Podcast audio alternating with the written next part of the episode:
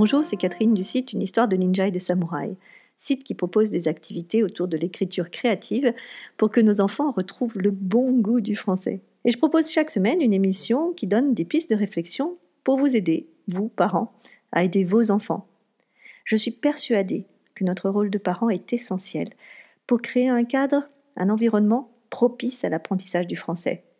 Et j'espère qu'en vous donnant ces pistes, je vous aide à le mettre en place. Je reviens juste sur l'épisode précédent qui parlait de l'effet golem. Suite à une discussion avec une maman, je me suis rendu compte que je n'avais peut-être pas été assez claire.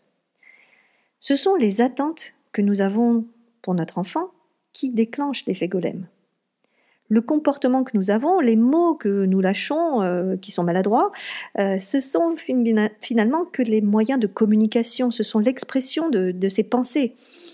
Euh, c'est en quelque sorte le côté visible de l'iceberg.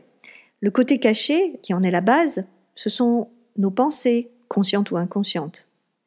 Et plus nous détectons ces pensées, plus nous pouvons nous détacher de ces croyances et en créer de nouvelles, plus positives, plus vertueuses, plus épanouissantes, tant pour notre enfant que pour nous-mêmes. Arriver euh, à mettre le doigt sur nos pensées parasites va permettre d'imaginer de nouvelles pensées et donc de tourner cet effet golem en effet pygmalion. Voilà, euh, ma petite mise au point est terminée. J'espère que c'est plus clair du coup. Je vous rappelle que vous pouvez laisser des commentaires sur le site. Euh, vous tapez le français comme j'aime.com, euh, sans cédille, sans apostrophe et sans espace ni tiret. Vous allez dans la partie podcast et en dessous de chaque épisode, vous pouvez réagir et je répondrai bien sûr à tous les commentaires. Le sujet du jour, ce sont les étiquettes. Oui, vous savez, ce sont ces préjugés que l'on colle un peu partout sur chaque personne que l'on croise. Alors tout d'abord, je constate que nous mettons des étiquettes sur tout le monde. Difficile de nous en empêcher. Notre cerveau primitif a besoin de savoir, dès le premier coup d'œil, si la personne devant nous est un ami ou un ennemi. Quelques secondes suffisent pour que nous ayons cette fameuse première impression. Bien sûr, le jugement émis alors est souvent sommaire, euh, pas toujours vrai, mais nous accordons tout de même beaucoup de crédit à ces pensées lors du premier contact. Et bien sûr, notre jugement continue lorsque la relation s'étale dans le temps. Notre jugement va évoluer, l'étiquette euh, va changer petit à petit. Nous avons aussi tendance à catégoriser. Nous voulons classer, trier, mettre de l'ordre dans ce bazar qu'est le monde. Pour quelle raison? Eh bien, pour savoir comment se comporter. Il m'est arrivé de tutoyer une personne que j'aurais dû vous voyer. Ça vous est euh, peut-être aussi déjà arrivé. Je l'avais mis en fait dans la catégorie conviviale et sympathique, en oubliant qu'elle avait aussi l'étiquette euh, hiérarchiquement supérieure. Aïe, heureusement, elle l'a plutôt bien pris. Donc voilà, c'est dit, nous jugeons tout le monde. Et ces étiquettes, nous les mettons aussi sur nos enfants. Car oui, il y a les doués, les fainéants, les bavards, euh, les rêveurs, les turbulents, j'en passe et des meilleurs. Le problème de cette étiquette, c'est qu'elle colle. Difficile de s'en débarrasser. Je vais vous raconter ma propre histoire. Au collège, alors je ne sais plus exactement d'où c'est venu, peut-être de remarques de professeurs, euh, peut-être d'un bulletin, je ne sais plus exactement, mais on m'a collé, en tout cas, l'étiquette étourdie. Je faisais de nombreuses fautes d'étourderie. Cette étiquette, je l'ai gardée longtemps, jusqu'au lycée. Et pour cause. Comme je pensais que j'étais étourdie, j'avais l'impression que c'était une fatalité. Et puis, mon attention avait été dirigée vers ce problème, et comme je vous le disais dans un épisode précédent, quand on met l'attention sur quelque chose, notre cerveau il a besoin de cohérence et donc il va vous montrer tout ce qui va bien avec cette pensée-là. Et donc, je voyais partout des preuves. J'ai oublié mes clés. Bah, bien sûr, je suis étourdie. J'ai mis mon pull à l'envers. Bah voyons, je suis étourdie, c'est normal. J'ai oublié de faire un exercice. Mais puisque je vous dis que je suis étourdie. Et ça devenait de plus en plus évident. Là où un autre enfant aurait finalement euh, simplement remis son pull à l'endroit et serait passé à autre chose, moi j'appuyais sur ce défaut. Et cela a eu des conséquences sur mes résultats scolaires. J'avais des notes euh, en dents de scie, entre autres en mathématiques. Et c'est au lycée que j'ai enfin pu me sortir de cette impasse. Et ce, grâce à un professeur de mathématiques qui, lui, avait bien vu que euh, mes notes basses n'étaient pas du tout euh, le reflet de ce que je savais. Ces notes basses n'étaient pas la preuve que j'avais pas compris, mais c'était simplement des erreurs de recopie. Il m'a alors aidé.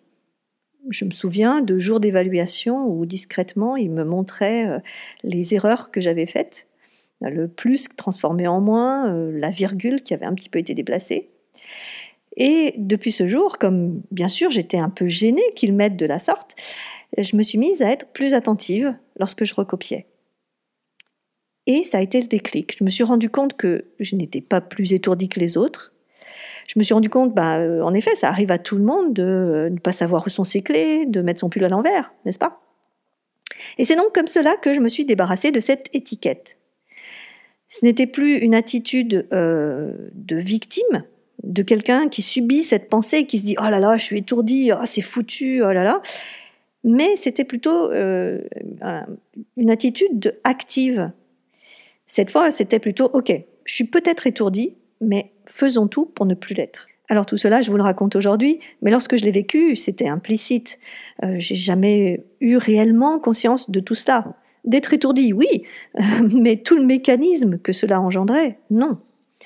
D'où l'importance, l'importance vraiment d'être le plus possible à l'écoute. À l'écoute de soi-même, d'abord, pour ne pas enfermer les autres dans des étiquettes, pour ne pas aussi se laisser enfermer dans des étiquettes. À l'écoute des autres aussi, pour, bah, comme ce cher professeur de mathématiques que je remercie encore, pour les aider à sortir de cette cage qui les empêche de grandir. Alors, peut-être que certains d'entre vous vont me dire, oui, mais euh, il y a quand même des bonnes étiquettes. Et je répondrai, non. Prenons un exemple. Il est tentant, lorsque notre enfant a de bonnes notes à l'école, de dire, il est intelligent, oui on peut penser que cette étiquette va lui donner confiance en lui, qu'il va du coup être encore meilleur. Hmm, oui, c'est possible. Mais le jour où il ne correspondra pas à cette image-là, que va-t-il ressentir? Ne va-t-il pas avoir peur du rejet? Ne va-t-il pas avoir peur de ne plus avoir notre affection parce qu'il n'atteint pas nos attentes, parce qu'il ne correspond plus à cette étiquette? Alors ce que je vous propose, c'est de réfléchir sur comment est-ce qu'on peut voir notre enfant? Est-ce que finalement, si on voit notre enfant dans son unicité, dans, sa richesse, dans ses capacités, dans son potentiel, de se dire, il n'est plus dans une catégorie, il n'est pas fiché, il est, il est ce qu'il est, notre enfant? Finalement, ne faut-il pas le voir dans son évolution? Ne faut-il pas enfin et surtout lui faire prendre conscience que rien n'est une fatalité? Et qu'il a le pouvoir de changer s'il le souhaite Waouh je vous laisse réfléchir sur cette question. Comme d'habitude, je vous propose un petit exercice. Je vous propose de vous souvenir des étiquettes que vous avez collées lorsque vous aviez l'âge de votre enfant. Je suis sûre que cette simple réflexion vous permettra de mieux le comprendre. Je vous invite à réagir, bien sûr, en laissant des commentaires sur le site. Indiquez-moi quelles étaient ces, étiquettes, qu'on en rigole maintenant. Hein si vous avez aimé cette émission, partagez-la avec euh, votre entourage. Si vous avez un peu de temps, merci de mettre 5 étoiles et un commentaire sur iTunes.